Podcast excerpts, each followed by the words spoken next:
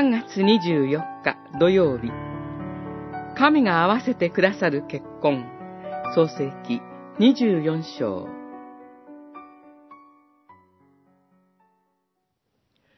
天の神である主は、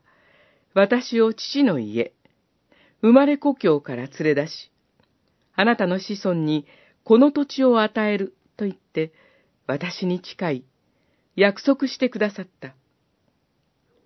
その方がお前の行く手に見つかいを使わして、そこから息子に嫁を連れてくることができるようにしてくださる。二十四章七節アブラハムへの祝福が約束の子、イサクへと受け継がれる時が近づいてきました。その備えとして、アブラハムはイサクの結婚を段取ります。アブラハムの出した条件は、カナンの娘ではなく、彼の一族のいる故郷の娘であること。また、イサクが故郷に戻るのではなく、故郷を離れて嫁いでくる決心ができる娘であることです。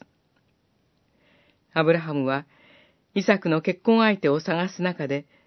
自分が神の導きにより故郷を出てきたことを思い起こしています。自分がその決断をして本当に祝福されたので、同じ決断をして嫁いでくる娘は必ず神によって祝福されるとアブラハムは信じています。イサクの嫁探しはアブラハムの年寄りのしもべに託されました。彼は故郷に着くとまず祈ります。ふさわしい娘、リベカと出会うと、ひざまずいて、主を不死拝みます。そして、神は、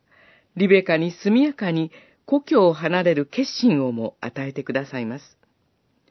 年寄りのしもべを通して働いてくださったのは神です。神の約束を受け継ぐ過程が神の働きにより起こされることを切に祈ります。